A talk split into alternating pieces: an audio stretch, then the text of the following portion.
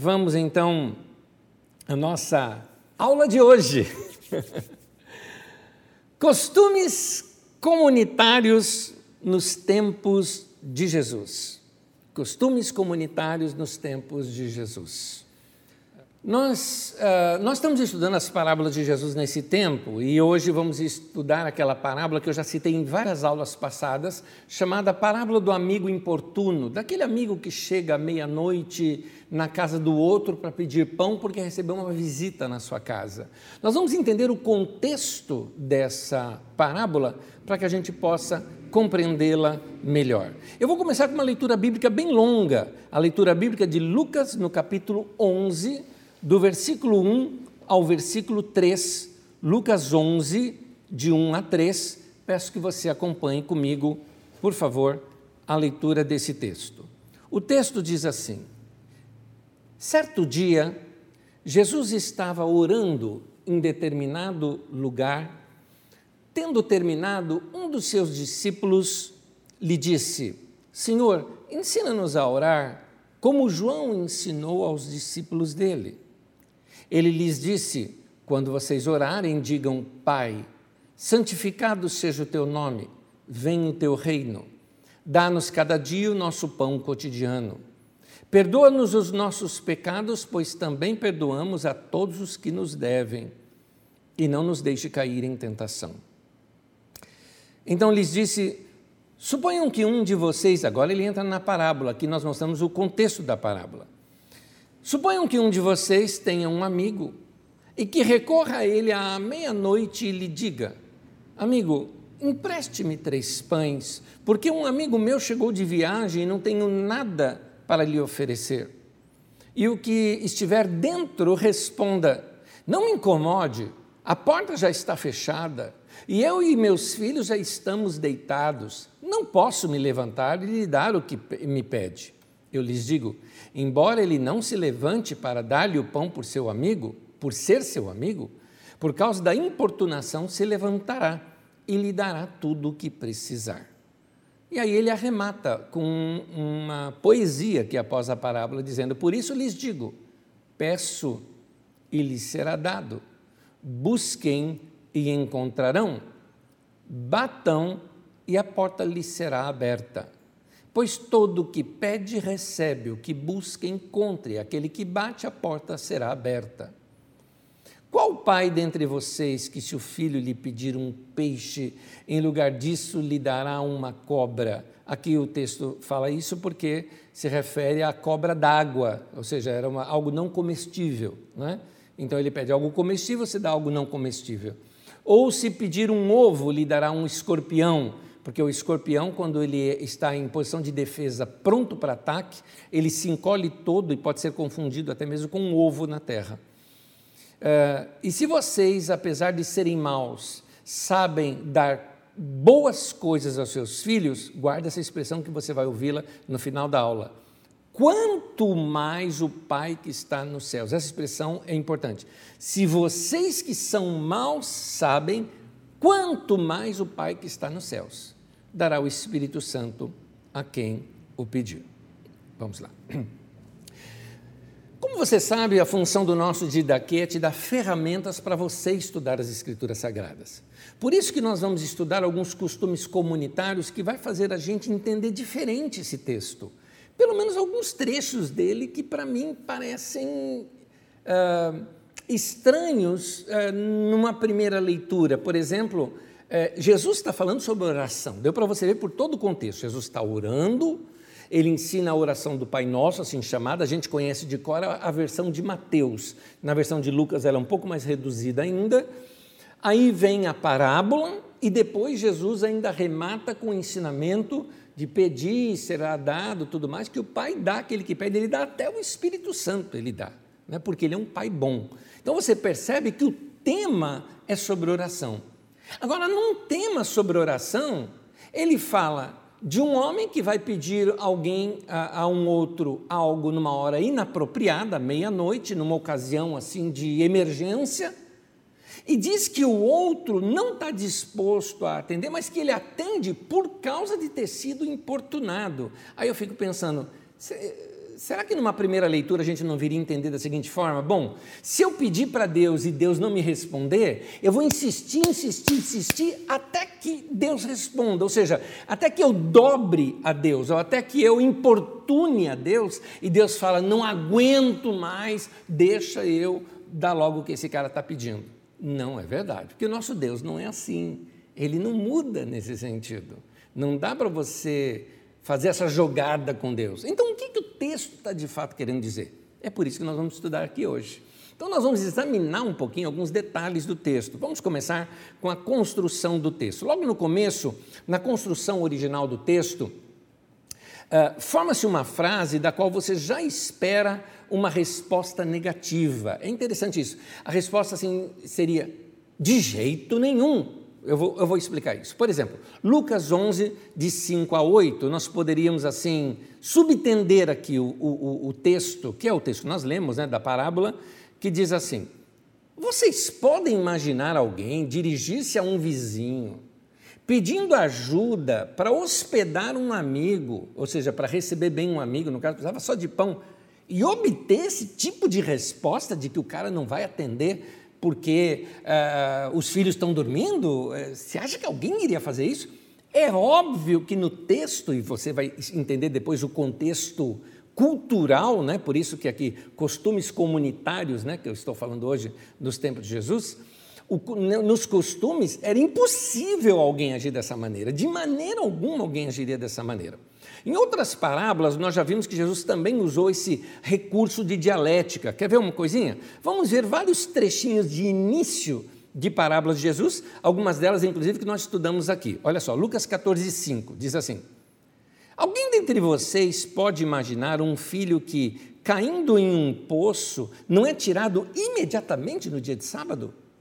É, em outras palavras, pode alguém imaginar alguém que não faria isso? Né? Ou Lucas 15, versículo 4.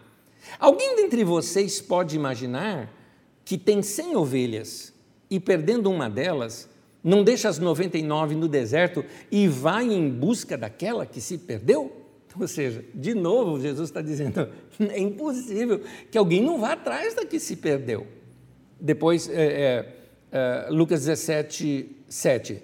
Qual dentre vós que, tendo um servo ocupado na lavoura ou em guardar o gado, lhe dirá quando ele voltar do campo: Vem, põe-te mesa? Lembra? Nós já estudamos essa parábola aqui há poucas aulas aqui atrás, mostrando para vocês. É, é Jesus está dizendo: quem de vocês faria isso? Da mesma forma, ele estava dizendo aqui agora, em Lucas 11, esse que nós lemos. Vocês podem imaginar, Lucas 11, de 5 a 8, vocês podem imaginar alguém dirigir-se a um vizinho pedindo ajuda para hospedar um amigo e obter esse tipo de resposta? Bom, devido à nossa cultura, a nossa cultura é um pouquinho mais individualista, a gente não consegue notar muita força dessa história.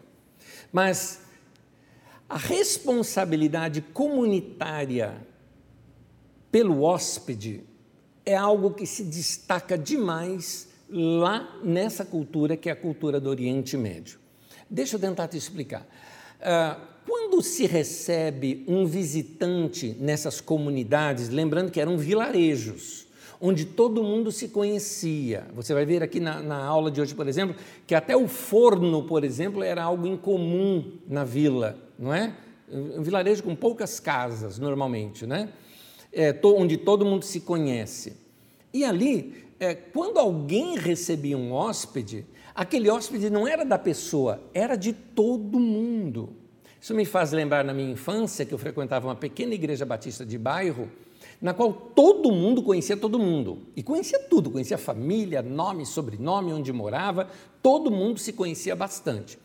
Quando alguém trazia um visitante, o visitante não era daquela pessoa, o visitante era da igreja toda a igreja se unia ali em torno daquele visitante para tentar agregá-lo e ele se sentir bem-vindo no meio daquele grupo.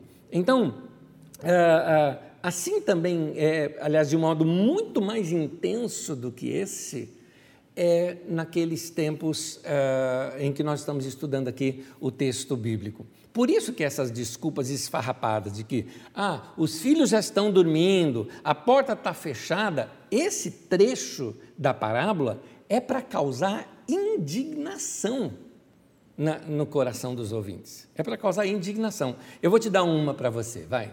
Eu vou dar um fato real, fato real. É algo que na nossa cultura brasileira causa indignação. Imagine um amigo seu que tivesse viajado para o exterior e você não vê há anos. Um dia você vai passear naquele país e você sabe o endereço do seu amigo, você costuma se corresponder com ele, só que você chega de surpresa e vai fazer uma visita para ele, como qualquer brasileiro faria. Uma visita rápida, uma surpresa, vai lá, dá um abraço, tomar um café e cai fora. Brasileiro faria isso. Esse brasileiro fez isso. Esse outro brasileiro que já morava num país da Europa, assambarcou, ou seja, aceitou, é, se misturou demais com a cultura local bem diferente da cultura brasileira. Então, quando esse brasileiro foi lá e chamou a pessoa abriu aquela portinhola, disse assim para ele, sem assim, porque o brasileiro, imagina, anos sem ser, diria: Fulano, como você está? Tudo mais e tal. Imagina que eu não pudesse te receber e eu fosse essa pessoa. Eu abriria a porta mesmo assim, cara. Eu não estava te esperando, você me desculpa, mas deixa eu te dar um abraço, te receber, tudo mais, tal, tal, tal. A gente falaria alguma coisa desse tipo. A pessoa não fez isso. Ela abriu a portinhola, disse: Olá, Fulano, quanto tempo? Eu não vou poder te atender porque você não me avisou que você viria e nós não estamos preparados para te receber. Cara, tá. Né? Ele falou: é, faça contato conosco, marque e nós vamos te receber melhor numa próxima vez. E não abriu a porta, só abriu aquela portinhola para poder falar ali com a pessoa. Bom, como você vê, isso escandaliza um brasileiro, né? Isso causa indignação num brasileiro, né? Você diria fresco, chato, né? É, nariz empinado, está pensando que você é o quê? Que você é europeu? Você é brasileiro, né? Nós diríamos isso né, como brasileiros. Mas, pois bem, Jesus está dizendo que aquela resposta, Jesus está colocando essa indignação no coração dos ouvintes, dizendo: é, é, você acha que o cara responderia dessa maneira? Né? eles ficariam indignados. Naquele tempo, as viagens naquele tempo eram bem diferentes de hoje em dia. Devido ao calor, muitas viagens elas eram feitas à noite, principalmente naquelas regiões desérticas da Síria, da Jordânia, do Egito. Alguém que faria uma travessia lá do sul, por exemplo, ou do, uh, da parte do Transjordão, na Transjordânia no caso, seguindo ali, chegando até a Galileia, ele iria passar por várias regiões ali uh, secas, regiões desérticas. Então, se faz normalmente essa trajetória à noite. É, quem, quem, faz essa trajetória em outras regiões da Palestina ou do Líbano, por exemplo, tem muitas árvores, tudo mais, então tem um ventinho ali mas uh, durante o dia seria impossível, impossível não, muito incômodo se fazer essas travessias. Então as pessoas fazem essas travessias normalmente à noite. Como não havia comunicação na época, bom, não tem GPS para você saber quanto tempo vai levar para você avisar, tal dia eu vou chegar. Não tinha correios para você avisar a pessoa. Então você viaja e a hora que chegar na casa da pessoa, a pessoa te recebe. É assim. Então, essa visita acabou chegando numa hora inesperada, meia-noite. Lembrando que meia-noite para eles não é meia-noite para nós aqui. Vou te explicar. Normalmente nesses lugares, perto das seis da tarde já é o horário de dormir, entre seis às sete. Quando o sol se põe, já é mais ou menos o horário de dormir. Tanto que é assim contado. A primeira vigília da noite, você já viu isso nos textos mais antigos da Bíblia Sagrada, né? os textos mais as traduções mais antigas. Primeira vigília é das seis da tarde, para nós da tarde, né? às nove da noite, às 21 horas. Das 21 às 24 horas é a segunda vigília. A terceira vigília, das, 20, das zero horas às três da madrugada. E a quarta vigília, das três da madrugada até às seis da manhã. Então, essas são as quatro vigílias, chamadas assim, da noite. Ele chegou bem no meio da noite, ou seja, no meio do sono pesado de todo mundo. Para nós aqui seria assim: o cara chegou na minha casa às, às três da madrugada, às quatro da madrugada, seria mais ou menos isso, tá? Ah, e aí, ele chega nessa hora inesperada, Lucas 11, versículos 5 e 6, diz: Amigo, empreste-me três pães, porque um amigo meu chegou de viagem e eu não tenho nada para lhe oferecer. Explicando aqui para vocês, os pães daquela região, eu deveria ter colocado aqui uma imagem para vocês.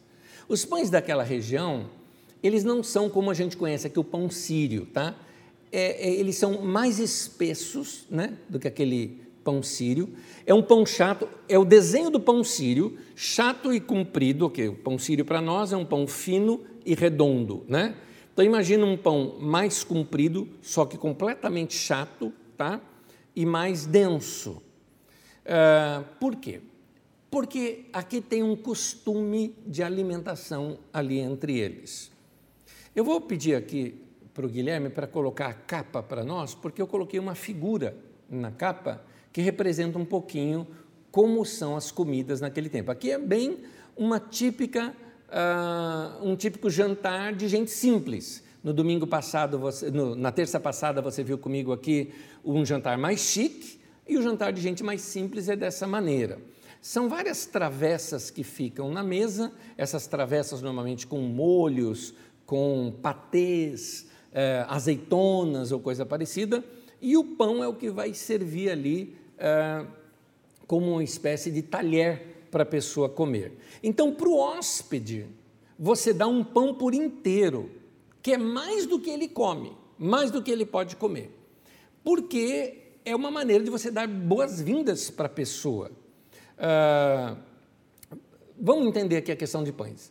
O, o camponês ah, palestino, ele uh, usava o forno ali da aldeia. E o forno da aldeia era um forno comunitário. Como você já estudou comigo aqui em aulas passadas, que nós mostramos as casas, as casas são muito pequenas, as casas são praticamente para dormir. As nossas casas, hoje nós vivemos dentro dela. Naquele tempo, não. A casa era estritamente para você ir e dormir. Você passava a maior parte do dia fora dessa casa. Então, não se tem cozinha dentro da casa. Você cozinha é do lado de fora, é no quintal. Existem os chamados fornos comunitários, são aqueles fornos bem grandes para se fazer pães.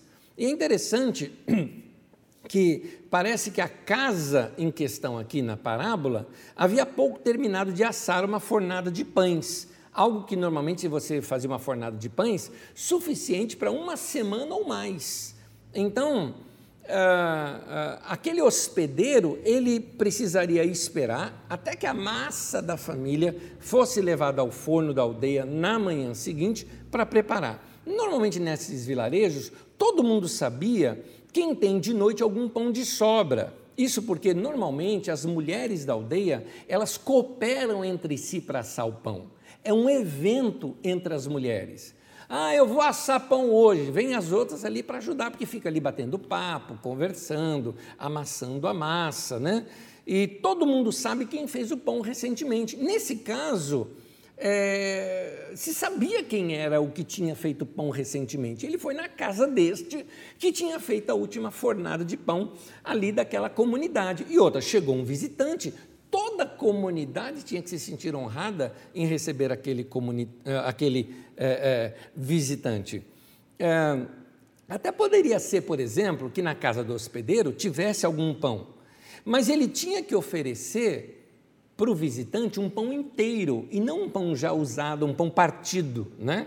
Alimentar o hóspede com um pão que já havia sobrado de outra refeição seria um insulto. É interessante esses lados culturais. Isso eu li de alguém que morou por 25 anos no Oriente Médio e estudou principalmente a cultura daquele local. E este irmão disse esse detalhe que até mesmo era ofensivo você oferecer. É como se eu te oferecesse aqui no Brasil, é como se você chegasse na minha casa com, e eu dissesse: Eu não tenho nada para comer, não, mas eu raspei um pouquinho meu prato aqui, mas eu vou pegar essa comida e vou dar para você, que é o que eu tenho. Seria um pouco ofensivo eu te receber dessa maneira. Ah, a mentalidade comunitária é muito forte naquela cultura. A nossa cultura é bem individualista, mas aquela não, aquela é tudo comunitária. O pensamento, então, é que o hospedeiro é um, apenas um canal, ele é um hóspede da comunidade, a pessoa que está vindo. É, não, é um, não é simplesmente um hóspede do indivíduo. Né? O hospedeiro, ele apenas é um, uma ponta ali da comunidade que está fazendo a, a, a, as boas-vindas da comunidade para aquela pessoa. É interessante que isso reflete até mesmo no cumprimento das pessoas. É assim que você saúda um hóspede, inclusive até hoje, em aldeias pequenas de cultura, principalmente cultura árabe, é, naquele, é, naquela região. É, diz assim, por exemplo, como é que você recebe pessoas? Diz assim: Você honrou nossa aldeia com a sua vinda. Você não diz, você me honrou. Não é assim. Não é eu me sinto honrado que você veio na minha casa. É nossa aldeia se sente honrada de receber você. Então, é a comunidade toda, é toda a aldeia que é responsável por hospedá-lo. E o hóspede deve sair daquela aldeia sentindo-se bem com a, com a hospitalidade de todo aquele povo. Nesse caso, o empréstimo daquela comida, e aliás, a parte mais barata da comida são os pães, tá? É o mais barato que tem daquela comida são os pães. Ah, é, repartir isso para ajudar uma pessoa a se sentir bem-vinda é uma atitude esperada de qualquer pessoa da comunidade, aliás, uma atitude muito elegante de receber bem aquela pessoa. O pão não é a refeição, é interessante isso. O pão não é a refeição. Ah, quando foi pedido para aquela pessoa um pão, eh, foi pedido o elemento mais humilde daquela refeição. Por quê? O pão, ele, ele vai ser molhado num prato comum. No meio da mesa tem aqueles pratos grandes, são travessas grandes assim, uh, que são colocadas sobre a mesa, assim, várias travessas, né, que são comuns para todas as pessoas. Todo mundo vai ter acesso àquilo ali. Cada pessoa tem diante de si o seu pedaço de pão. Então você corta um pedaço de pão, do tamanho que você consiga engoli-lo todo, você não pode morder o pão, você pega, molha aquele pão no prato comum, coloca inteiro na boca e aí come. E depois você pega outro pedaço. Isso é para que uh, o prato comum nunca fique contaminado com a boca da pessoa, porque ele sempre vai servir-se com outro pedaço de pão completamente novo que ele não colocou próximo da boca. É assim o costume naquele lugar. Então, o pão é quase que o talher que você passa naquele creme, naquela pasta, né? É, e aí coloca aquela parte da comida na sua boca de uma só vez. Ah, o hospedeiro, então, ele sai pela vizinhança e, assim, com certeza, cada um contribuiu por empréstimo o que ele precisasse. É, não foi provavelmente só na casa do homem que não tinha, que tinha o pão. Provavelmente ele bateu, ele, falou, ele chamou os outros também de outras casas a melhor bandeja, o melhor jarro, a melhor toalha de mesa, os melhores cálices. Cada vizinho deve ter oferecido alguma coisa. Normalmente as pessoas tinham em casa várias coisas guardadas, como por exemplo, azeitonas, muito comuns naquela região, por exemplo, elas são colhidas e armazenadas no sal para durarem um ano todo. Uh, eu sei que aqui a gente tem, ah, tem azeitona preta, azeitona verde. Qual que é a azeitona daquela região? Gente, tanto azeitona preta quanto azeitona verde é a mesma azeitona, tá? Ela só é colhida em tempo diferente. É a mesma azeitona da mesma árvore, simplesmente uma é colhida verde e a outra depois que ela já ficou preta, tá bom? É a mesma azeitona. O queijo também era algo comum naquela região, então as pessoas tinham queijo guardado em casa. Muitos alimentos são assim armazenados na base anual, ou seja, você tem alimento ali para o ano inteiro para comer. Ah, aqui no Brasil, a gente tem esse tipo de comida em algo que a gente chama de antepasto ou pré-pasto, né? ou aquela entradinha que a gente tem em alguns restaurantes Lá você tem isso como comida principal, mas em grande quantidade, em grande variedade também. E o pão é o talher, que você vai pegando aquilo tudo e comendo e comendo bastante. Lembre-se, para você ter uma ideia, um pedaço de pão é mais do que o que você aguenta comer. Tal é o tamanho do pão que é servido ali para você. Uh, em Lucas 11, versículos 5 e 6, quando uh, o, o hospedeiro fala assim para o amigo: Amigo, Empreste-me três pães, porque um amigo meu chegou de viagem e não tenho nada para lhe oferecer. Ele está apelando por um senso de dever de toda a comunidade. É claro que ele não precisava só dos, dos pães. Mas oferecer os pães ali era o mínimo que aquele homem, que já estava dormindo, deveria se levantar e oferecer. Ah, ah, seria isso que ele está dizendo. Você acha que alguém, Jesus está dizendo, você acha que alguém se negaria a ajudar, ainda mais com pão, que é o mais barato que tem de tudo? A resposta é óbvio que deveria ser de jeito nenhum. Muito bem. Jesus está usando essa base para dar um ensino mais adiante sobre oração. E aí, Lucas 11, 8, precisa de, uma, de interpretarmos esse texto melhor. Diz aqui Lucas 11, 8. Eu lhes digo, embora ele não se levante para dar-lhe o pão por ser seu amigo, por causa da importunação, se levantará e lhe dará tudo o que precisar. Eu preciso interpretar um pouquinho melhor isso aqui para vocês. Por que razão? Porque dá um outro sentido aqui no texto. E todas as vezes que um texto muda alguma coisa que tem a ver com o caráter de Deus e a ação de Deus, eu me sinto na obrigação de fazer uma, um pequeno ajuste, uma pequena correção para tirar essa má impressão. Porque a impressão que dá aqui no texto é o seguinte: ora, da mesma forma como um homem uh, não estava querendo responder positivamente um pedido feito a ele, mas por ele ter sido importunado, ele cedeu. Ah, da mesma maneira, Deus. Deus vai, uh, se você fizer um pedido que ele não queira te responder, se você insistir, se você fizer uma corrente de oração e pedir para todo mundo orar, então Deus vai responder. Meu querido, não é verdade. Não é verdade. Mas eu não posso culpar aqui o tradutor. Sabe por quê? Nós estamos aqui lidando com o seguinte fato Jesus falou em aramaico, a pessoa pegou uma tradição oral em aramaico, escreveu em grego, e depois da texto grego, nós temos que o, o tradutor pegar aquilo e traduzir para o português. Lembrando que são textos de raiz diferentes. É diferente você traduzir um texto do latim, do italiano, do francês, que são línguas latinas, do espanhol, são línguas latinas. A raiz dela é a mesma nossa, fica muito mais fácil. Mas aqui uma raiz totalmente diferente da nossa, fica mais complicado a tradução de algumas palavras. Por quê? Porque algumas palavras ela ganha um outro sentido dentro do seu contexto. E às vezes isso passa despercebido em alguém que está fazendo uma tradução. Você tem várias opções. Eu mostrei, por exemplo, para vocês, na aula passada, uma palavrinha que ela pode ser traduzida, na verdade, no texto em aramaico, pode ser traduzido para o grego, não é nem para o português, para o grego, como pecado ou como dívida.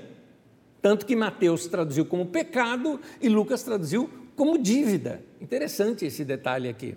É, é, na própria, do aramaico para o grego. Agora, do grego para o português, tem palavra que ela pode significar uma coisa ou outra coisa, e o, o, intérprete, o tradutor, é que tem que escolher qual que ele achou que ficou melhor ali. Ele escolheu essa importunação e não foi a melhor ah, escolha, na minha opinião, não só na minha, dos biblistas a quem eu pesquisei, também encararam dessa maneira. Essa palavrinha aqui traduzida para importunação, ela também tem um outro sentido, porque na verdade essa palavra é a palavra incômodo. Talvez se ele traduzisse assim, por causa do incômodo ele vai se levantar, mas até aí, incômodo, incômodo que Incômodo que o cara está me incomodando. É aí que está o ponto. Eu vou explicar isso para você colocando o texto grego na tela aqui para você. Veja aqui para mim. A palavra usada aí, a naideia, essa que você vê aí, ela é uma junção de duas outras palavras, aneu e aidos. É, aneu significa sem o consentimento ou sem intervenção de alguém, ou seja, alguma coisa que brota lá de dentro de você. Então, brotou dentro daquele homem o aidos. Aidos é uma, ele é vinculado a uma ideia de você estar tá olhando para baixo, um sentimento de vergonha. Aqui está. Então, aqui nós estamos falando dessa palavra que foi traduzida como importunação. Ou seja, é um incômodo, alguma coisa que está me incomodando e eu estou aqui. Aí você está entendendo que esse incômodo tem a ver com o externo. Veja bem, se o sofrimento que causa o incômodo for de fora para dentro, então nós podemos traduzir como importunação. Ou seja, aquela outra pessoa, ah, tem um cara batendo lá na porta da minha casa. Gente, ele não batia na porta de casa. Isso é mais uma questão do costume. No nosso costume é que a gente bate na porta de alguém. Lá não. Lá só um estranho bateria na porta da casa do outro. Um amigo não bate na porta, o amigo chama. É a voz do amigo que tem que falar com o outro lá de dentro. Sabe por quê? Porque quem está lá dentro já sabe quem está lá fora pela voz. Então, é assim que se faz. Então, se alguém tivesse importunando ele, ou seja, eh, se alguém tivesse incomodando ele de fora para dentro, não aguento mais esse cara batendo na minha porta, tal, então a melhor tradução seria importunação nessa palavra. Mas se o sofrimento que esse homem está tendo, se esse incômodo, que é essa palavra, é, vem de dentro para fora, ou seja, é o cara que está incomodado. Meu amigo lá fora, a comunidade toda precisa receber alguém e eu estou me negando, porque meus filhos estão dormindo, porque já é meia-noite. Eu vou sentir vergonha. Então, por causa da vergonha, eu vou me levantar, porque eu tenho honra. Eu, eu, eu não posso sentir vergonha, eu preciso sentir honra, então eu vou me levantar. Eu vou colocar um quadro aqui para você entender melhor. Olha só. A palavra incômodo, aquela palavra que nós lemos aqui, que seria uh, anaideia, uh, ela pode ser traduzida o quê? Se você, dentro da cena, está se referindo a alguma coisa que vem de fora de mim, então você traduz como importunação. Mas se você está se referindo a alguma coisa que vem de dentro de mim, então é melhor traduzir essa palavra como vergonha. É isso. Uh, na parábola, o cara de fora não persistiu em nada. Na parábola, o cara de fora não ficou chamando, batendo na porta. É, é, então, uh, se nós aceitarmos essa tradução, ela vai ficar estranha teologicamente, essa tradução anterior que nós já lemos, né? por causa da importunação. Porque vai estar nos ensinando que se Deus der uma resposta negativa, como o homem da casa dá, nós devemos persistir que Deus vai mudar de ideia até que você pare de enchê-lo, ou seja, uma importunação, algo de fora. Esse trecho, numa tradução mais adequada, ficaria da seguinte forma: me permita agora que uma tradução livre do texto. Lucas 11, 18. Eu lhes digo: embora ele não se levante para dar-lhe o pão por ser seu amigo, por causa da vergonha que ele irá sentir diante de toda a aldeia por não ter ajudado, ele se levantará e lhe dará tudo o que precisar. Ou seja, este homem precisa demonstrar que ele tem honra. É por causa de um senso de honra, inclusive eu não coloquei ali na tradução, mas a palavra ela pode significar vergonha, mas no sentido de senso de honra, não é? Eu sinto vergonha porque eu tenho honra, porque quem não tem honra é desavergonhado, né? Então eu sinto vergonha por causa da minha honra. Então, por causa de um senso de honra, ele vai se levantar e vai ajudar. Se ele se recusasse a se levantar e emprestar algo tão insignificante como um pão, ao amanhecer, os outros da comunidade iriam saber disso. E eles iriam falar mal dele, como alguém que não quis prestar um socorro. Ele talvez seria saudado com gritos de vergonha por onde quer que passasse.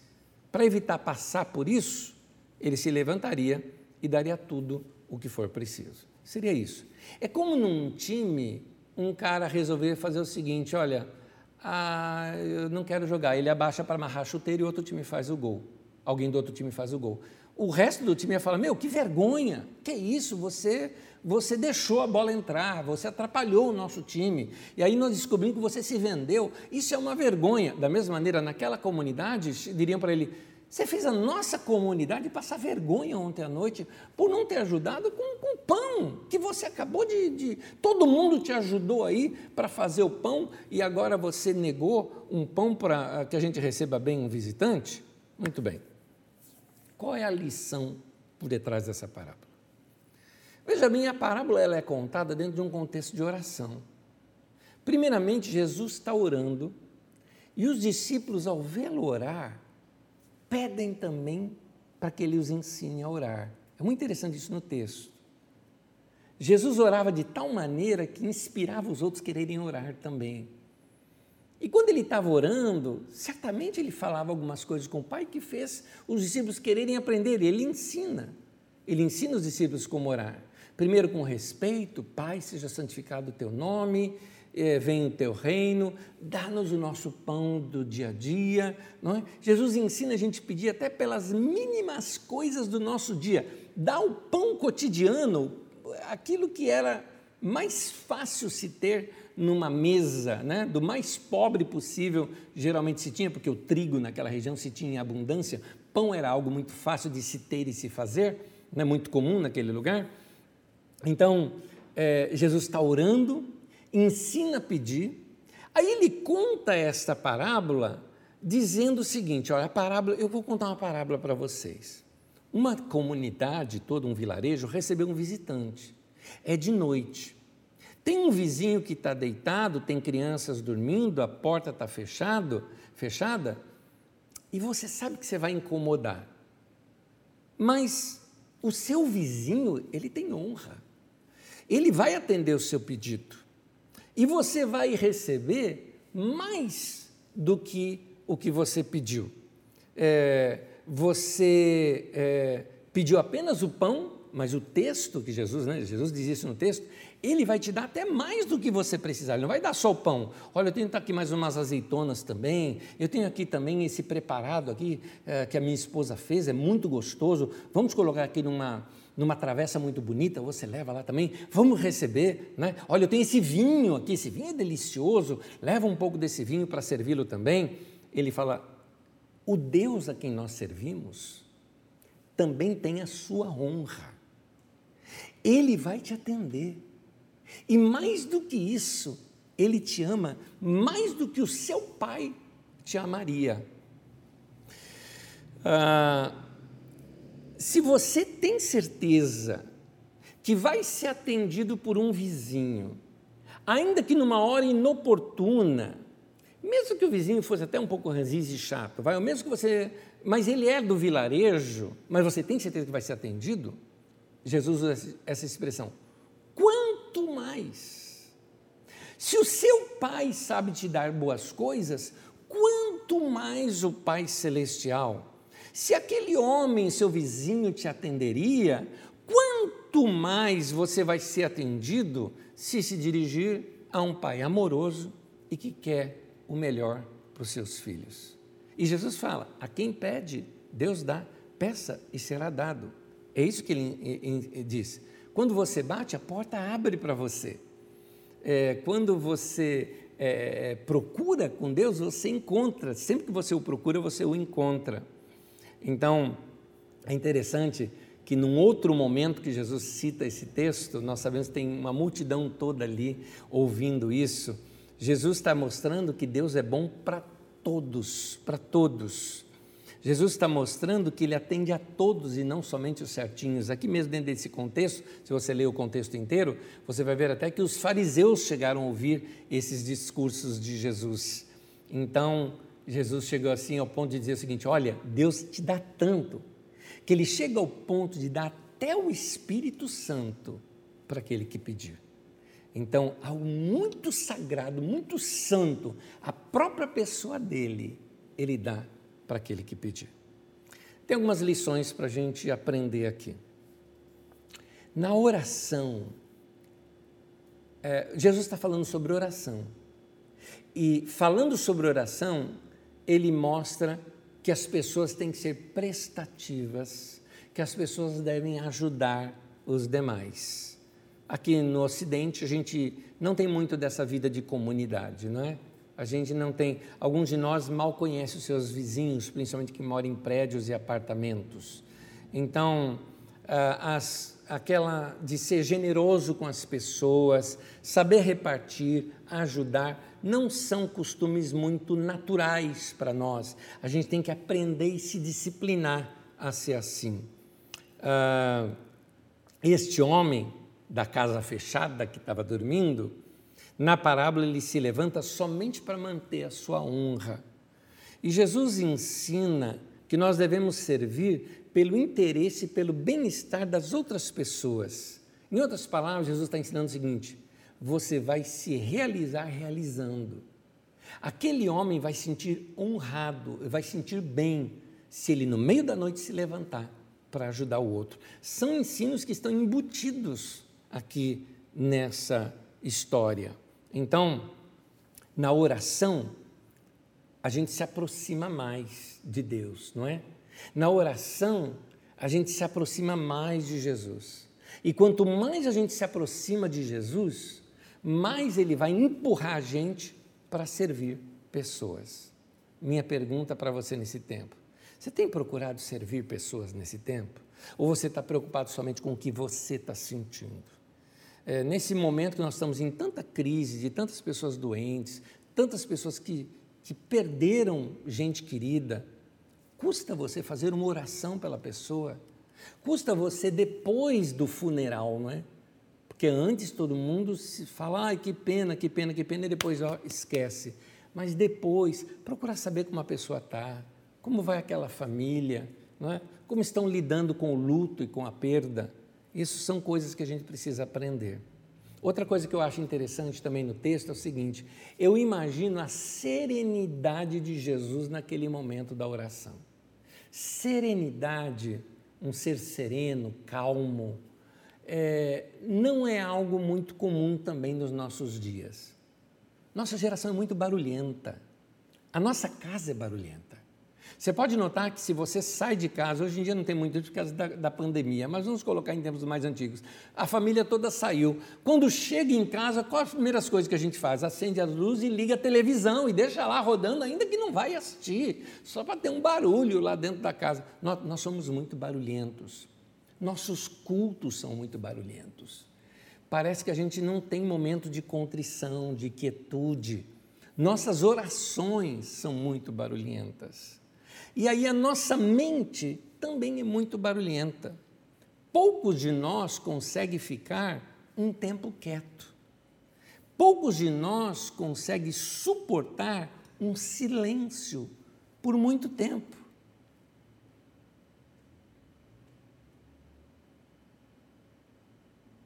Você percebeu como incomodou? eu fiz de propósito. E olha que eu fiquei o quê aqui? Cinco, sete segundos parado olhando para você. É, parece que o silêncio nos choca. A gente precisa de distrações é, para preencher aquele vazio. E eu vejo que as pessoas na Bíblia, estou falando de oração, eu vejo as pessoas na Bíblia que, por causa da oração, eles enfrentavam situações críticas e caóticas da vida de modo sereno e não desesperador. Por exemplo, ah, já que nós estamos falando tanto de morte esses dias, né? Coisa tão feia no Brasil acontecendo, tão desesperadora. E eu vejo algumas pessoas que, diante da possibilidade da morte, se desesperam, se esperneiam de novo, barulho. E aí você lê a história, por exemplo, leia a história em Atos capítulo 7 de Estevão, aquele servo de Deus, né? provavelmente um rapaz, né? ali um, um homem novo, né? ele é, morreu de uma maneira cruel, apedrejado, mas morreu orando, morreu linchado. E ele não ficou gritando palavrões e tudo mais, ele morreu orando. E mesmo num momento tão cruel como aquele, o coração dele estava dócil. Você pode perceber naquele texto. Jesus na cruz, apesar de todos os insultos, dor, Pai, perdoa. Eles não sabem o que eles estão fazendo. Como é que alguém pode ter tal controle de si mesmo numa hora dessas? Como é que alguém consegue ter tal serenidade num momento assim? A oração. A oração faz isso. Então, quando nós estamos orando, você saiba disso, você não precisa convencer Deus para Ele te abençoar. Vamos voltar à nossa história. Interessante a cena. No texto que nós lemos, bem no início dele, Jesus está orando. E ele está orando em perfeita paz. Os discípulos se aproximam, percebem que aquilo é algo bom e pedem para Jesus: me ensine isso daí. Eu quero isso daí também. Me ensina a orar. Jesus ensina para eles uma oração simples, curta. ela deve dar 20 segundos a 25 segundos. Se você ler essa oração, você deve ler pausadamente, sem pressa, você faz essa oração nesse tempo. Ele conta uma parábola de alguém necessitado e o outro do outro lado não disposto a ajudar. E volta ao tema da oração, ensinando-nos a pedir, e disse que o Pai vai atender até aquele que não tem vida certinha. Ele fala que o Pai é bom para todos. Ele fala: se você que é mal sabe dar alguma coisa do seu filho, o nosso Pai Celestial também sabe dar. Então, não é pela persistência que você vai convencer a Deus de te abençoar. Também não é por ser bonzinho e fazer por merecer. Não adianta você chegar para Deus com é, é, carinha de gato de botas do Shrek, assim, pedindo para Deus, para Deus ter dó de você. Não precisa disso. Sabe o que a Bíblia nos ensina? Há um, um, texto de Salmos que eu acho fantástico, eu gostaria que você lesse comigo e percebesse isso no texto. Salmo 34, versículo 8. Salmo 34, 8. Provem e vejam como o Senhor é bom. Note a palavra provem. Provem, experimente, não é fazer prova de Deus, experimente Veja como Deus é bom. Como é feliz o homem que nele o quê? Nele se refugia. Eu vou usar a palavra de outro salmo aqui do Salmo 37, fala: o homem que nele se deleita, tá bom?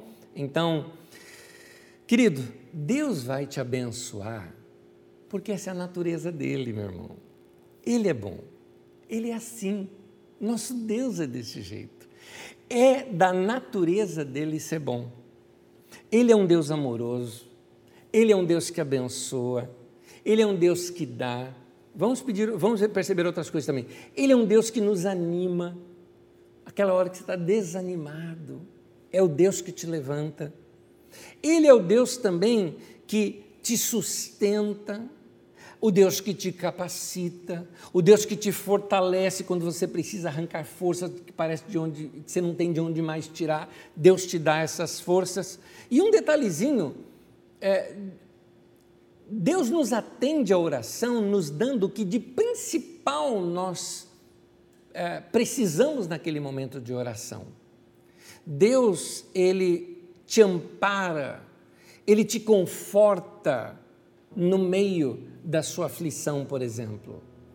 O que eu quero te dizer é o seguinte: uma pessoa esses dias é, escreveu para nós dizendo acerca de alguém da sua família numa situação muito difícil e a pessoa dizendo, Anésio, não foi assim dessa maneira que disse, mas é que eu, eu estou aqui reproduzindo, tá?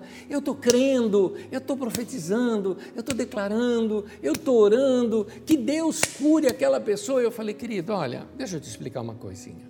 Aprenda essa lição, e essa lição eu deixo para você hoje. A Bíblia nunca ensinou ter fé na cura, nem fé na fé. Não é isso que a Bíblia ensina. Em Hebreus capítulo 6 diz que um dos fundamentos da nossa vida é a fé em Deus. É isso que a Bíblia ensina. Não é fé na fé. Não, eu creio porque eu creio. Eu creio, eu tenho fé. Aí é fé na fé. Não é fé na cura, é fé em Deus. Aliás, qual a diferença? Fé em Deus é aquilo que Jesus disse: Senhor, seja feita a tua vontade. Como ele disse na oração, ou como ele disse, por exemplo, ali no Getsemane: Não seja feita a minha vontade, mas a tua. É aquela fé que diz assim: Eu coloco nas tuas mãos. É aquela fé, eu terminei dizendo isso para a pessoa, eh, escrevi isso, eu digo, é a fé que, que o salmo que diz assim: entrega o teu caminho ao Senhor e confia. Só isso. O que ele fizer é o melhor. Essa é a fé. É aquela fé que vai entregar nas mãos de Deus e vai dizer assim: Senhor, o que o Senhor fizer, eu aceito que isso é o melhor. Nesse momento você vai sentir o conforto, a paz, a serenidade, porque Deus nos ouve, Deus nos atende. Pois se até um homem atende o outro à meia-noite porque ele tem honra, o nosso Pai Celeste também tem honra. E mais ainda, Ele não é um desconhecido, Ele é o teu Pai. E você sabe que se você pedir para o teu Pai um ovo, Ele não vai dar um escorpião. Então, da mesma maneira, o nosso Pai, se você pedir algo para Ele, peça para Ele, Senhor, eu quero a tua vontade, eu quero o melhor, Ele vai te dar o melhor. Tenha certeza disso. Eu termino lendo o Salmo 37, que diz assim: Confie no Senhor e faça o bem. Note os verbos desse salmo. Meu querido, confia no Senhor e faz o certo, faz o bem. E aí diz assim: assim você habitará na terra e desfrutará segurança. Segurança no coração, está nas mãos de Deus, eu confio. O texto continua: deleite-se no Senhor, e Ele atenderá aos desejos do seu coração. Em outras palavras, se entrega, se joga em Deus, Ele vai atender. Ele sabe o que seu coração deseja. Mas ele continua: entrega o seu caminho ao Senhor. Aqui já mudou. Caminho é futuro, querido. Caminho é para onde a gente vai, que está incerto. Falou: entrega e confia. Confia nele, ele agirá. Meu irmão, tenha certeza disso. Minha irmã, confia no Senhor. Aproveita esse tempo para fazer novas ligações da sua alma com Deus. No seu próximo momento de oração, se lembre desta aula nossa aqui de hoje. Esse ensino de Jesus sobre oração. E lembra como ele começa. Jesus estava ali, em paz, sereno, orando, quando os discípulos chegam e querem aprender aquele tipo de comunhão. E Jesus ensina esse tipo de comunhão para nós. Então, meu irmão, entrega teu caminho ao Senhor e confia nele. Ele vai agir. Que Deus abençoe você. Se você tem alguma pergunta, deixa aí no chat para a gente. A gente responde daqui a pouco. Só que eu queria antes orar com você.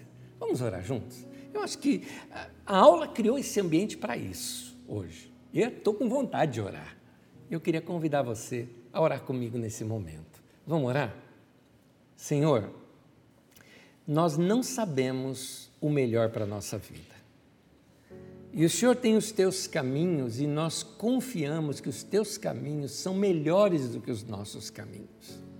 Por isso nós entregamos os nossos caminhos ao Senhor e confiamos no Senhor e sabemos que o Senhor vai fazer aquilo que nós, que nós nem sequer esperamos, nem sequer conseguimos antever.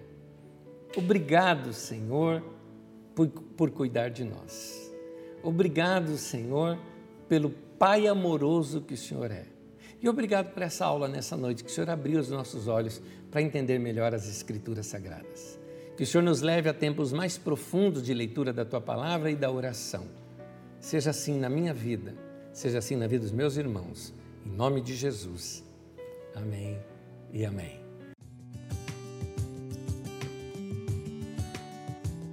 Voltando aqui com as perguntas dos nossos aluninhos e comentários também, alguns comentários até muito importantes, né?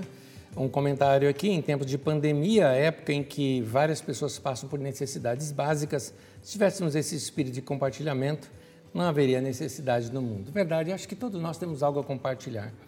Esse tempo atrás, eu me lembro, a Magda me falou algo, ela disse assim, vamos procurar ter dentro do carro... Uh, algumas coisas que a gente possa doar para as pessoas necessitadas. Sabe aquela comida pronta, básica, alguma coisa que alimente a pessoa e que você possa guardar dentro do carro e ali supra aquele momento emergencial daquela pessoa, porque as pessoas hoje estão passando fome, estão no meio da rua. Hoje eu conversava com um pastor, ah, abrindo um parênteses dentro de outro, ok? Ah, os irmãos da Carina são muito generosos. E nós aqui temos supridos todos os membros da nossa comunidade que passaram por necessidade de cestas básicas com cestas básicas. E a doação dos nossos irmãos foi tanta que nós começamos a abençoar outros lugares também. Uh, na semana passada, duas outras igrejas, eu conversei com seus pastores, de igrejas pobres e de lugares pobres, eh, de, de, de pessoas mais necessitadas, igrejas menores, e eles vieram e retiraram cestas para levar, para completar o que eles já estão fazendo lá. Mesmo assim, eles estão tirando de onde não tem para dar. Hoje eu conversava com um pastor amigo meu também, que assim, estão tirando de onde não tem para dar. Eles são de um outro bairro bem na periferia de São Paulo. E, e aí nós fizemos outra doação aqui, né, de, de cestas básicas para essas igrejas, para que eles possam doar. E esse pastor me falou, Anésio, é, irmãos da nossa comunidade descobriram o seguinte: é, debaixo de uma ponte em São Paulo, uma ponte grande que tem ali na Avenida Rude, em São Paulo, tem um, um, vilarejo que se formou debaixo da ponte de mais de 70 famílias. 70 famílias debaixo de um viaduto. Para você ter uma ideia uh, como as pessoas hoje estão necessitadas. São pessoas que foram desalojadas, não têm onde morar e foram morar em lugares assim. E a igreja está aí para tentar ajudar de alguma forma essas pessoas. Então vamos ser mais generosos, gente. Essa é sempre a mensagem de Jesus. Guarda isso que foi dito lá no meio da mensagem de hoje, né, da, da aula de hoje. Quanto mais você se aproxima de Deus, mais Ele te empurra para o próximo. É isso. Você ama Deus amando o próximo. Você vai ver isso em outras parábolas que nós vamos interpretar aqui. Uh, o Rogério pergunta aqui se eu vou falar de uma outra parábola dos três trabalhadores. Eu pretendo abordar todas as parábolas. Pretendo abordar todas. Algumas em conjunto com outras, outras individualmente. Por exemplo, se vocês já quiserem estudar, nossas próximas parábolas são. Uh, vai ter a parábola daquela viúva persistente diante de um juiz, o juiz e a viúva, e vai ter uma outra parábola também, que é muito clássica, essa parábola é clássica, que nós conhecemos bem, a parábola do bom samaritano. Então, essas duas parábolas ensinam muita coisa aqui para gente, que eu também quero abordá-la aqui com vocês.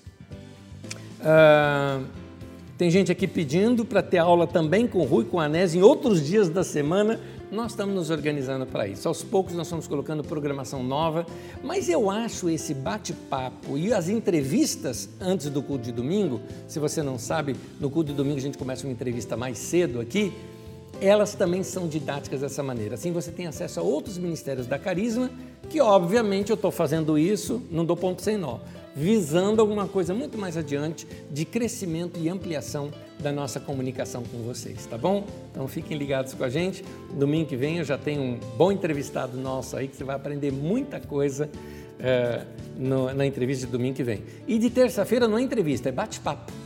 De terça-feira você percebe que eu, até eu falo mais, de domingo eu evito falar porque é o nosso entrevistado.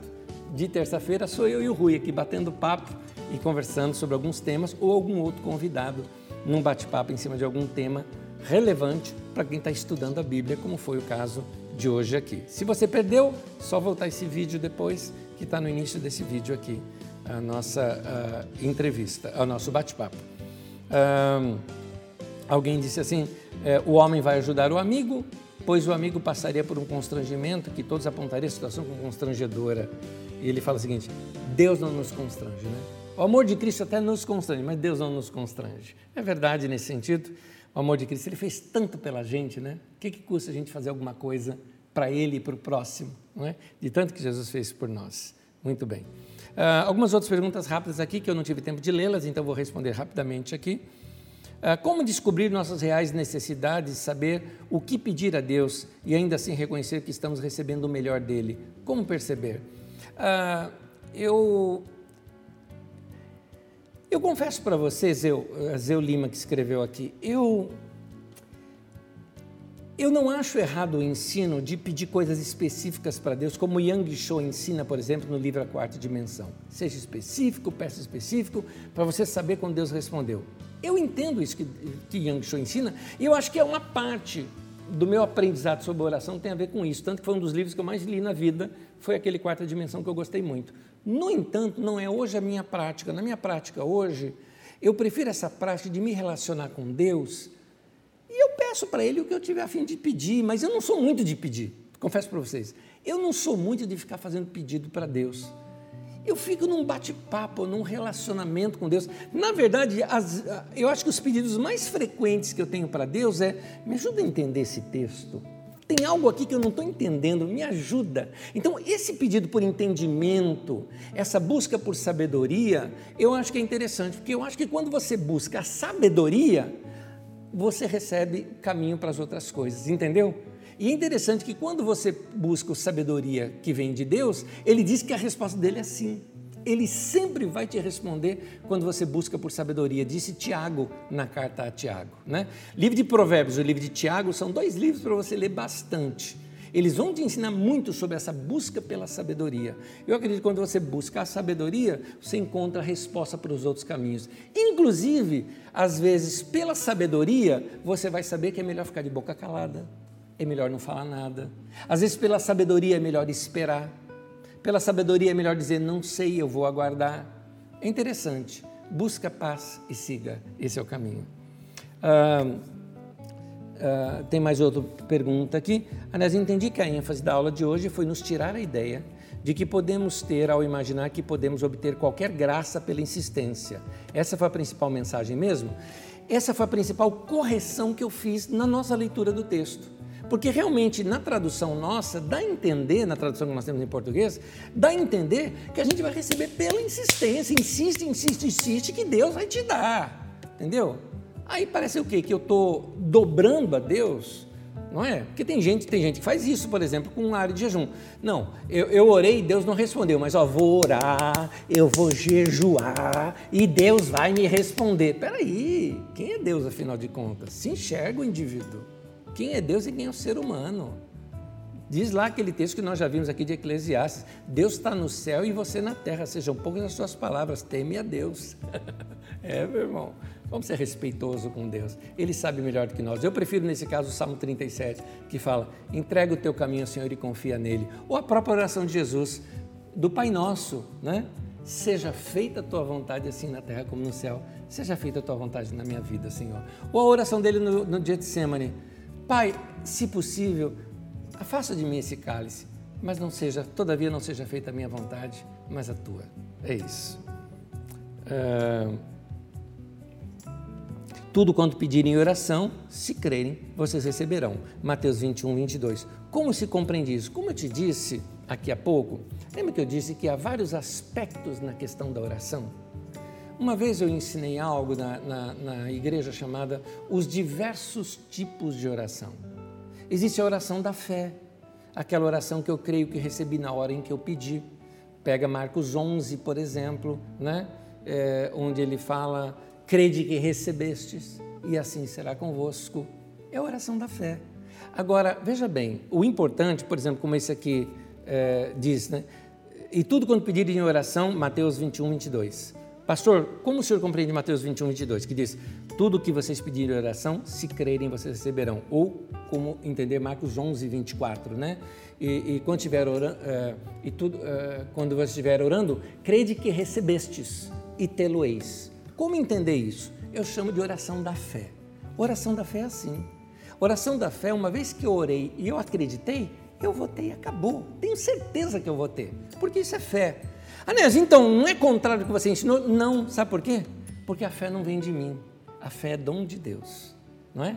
A fé, se ela é um dom de Deus, a Bíblia mostra como ela, como ela vem. Ela vem por uma palavra de Deus. O que, que é isso então? O que o texto está mostrando, o que, que é a oração da fé? A oração da fé é o seguinte: Deus me falou algo.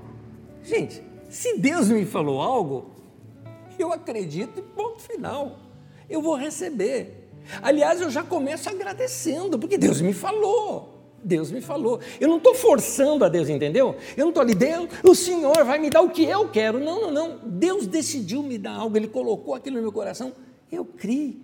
Eu crio, aí eu falo, eu recebo, eu estou nisso, porque tenho paz no meu coração, eu tenho fé no meu coração de que Deus me falou aquilo. É uma coisa muito pessoal isso. Eu, alguém diz, mas como é que eu posso saber? Quando for fé, você sabe. Porque fé é o seguinte: você sabe que sabe que sabe. Deus falou com você.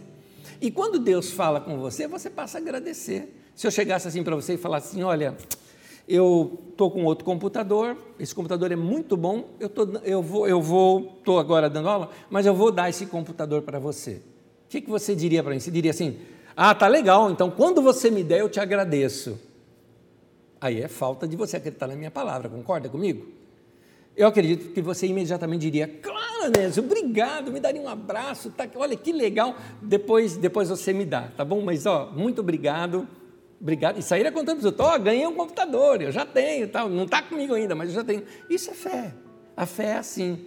Então, se um dia Deus falar algo com você, agradece. eu, tava, eu tinha 16 anos de idade, estava no topo do Pico do Jaraguá, e Deus falou comigo que eu seria pastor na cidade de Osasco. A partir daquele dia eu comecei a falar para todo mundo: eu vou ser pastor. Eu vou ser pastor lá em Osasco.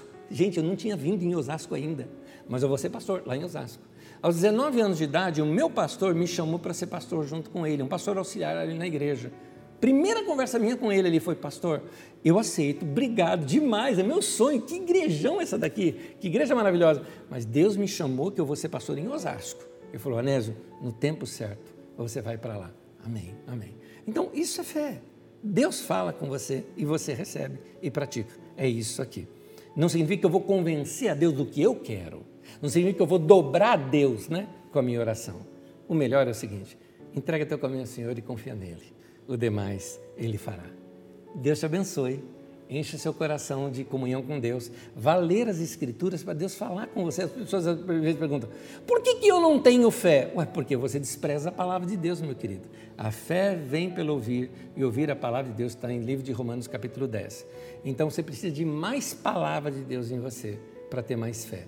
Você recebe a palavra de Deus através da oração, da comunhão com Deus, seus momentos de adoração, uh, ouvindo a voz do Espírito Santo, aquela impressão gostosa do coração, ao ler as Escrituras, ao ouvir uma mensagem inspirada por Deus. É nesses momentos que a fé vem. E quando a fé vem, estabelece isso no nosso coração. Deus abençoe a cada um de vocês.